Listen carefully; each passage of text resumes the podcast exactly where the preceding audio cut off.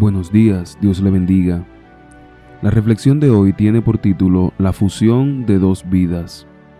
Génesis 2.24 dice, Por tanto, dejará el hombre a su padre y su madre, y se llegará a su mujer, y serán una sola carne. En la relación matrimonial se da un paso muy importante, la fusión de dos vidas en una. Dios ha dispuesto que reine el amor perfecto y la armonía entre las personas que forman el matrimonio.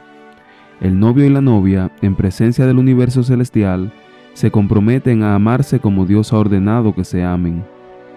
Alrededor de cada familia se extiende un círculo sagrado que no debe romperse. Dentro de este círculo nadie tiene derecho de entrada. Que el marido o la mujer no dejen que un extraño esté al corriente de las confidencias que a ellos solos le importa. Que cada uno de ellos ame al otro antes de exigir que el otro le ame. Cultivad en vosotros mismos la más noble cualidad y estad prontos a reconocer las buenas cualidades uno de otro. Considérese a Cristo el primero, el último y el mejor en todas las cosas. En la medida en que vuestro amor a Cristo se haga más profundo y más fuerte, se hará también más puro y más fuerte vuestro amor mutuo. Si Cristo es realmente admitido en el hogar, como la esperanza de gloria, reinarán allí el amor y la unión.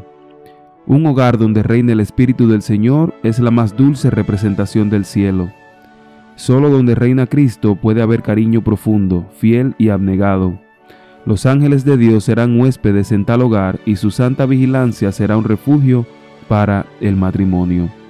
Este devocional es tomado del libro La fe por la cual vivo escrito por Elena de White. Bendiciones.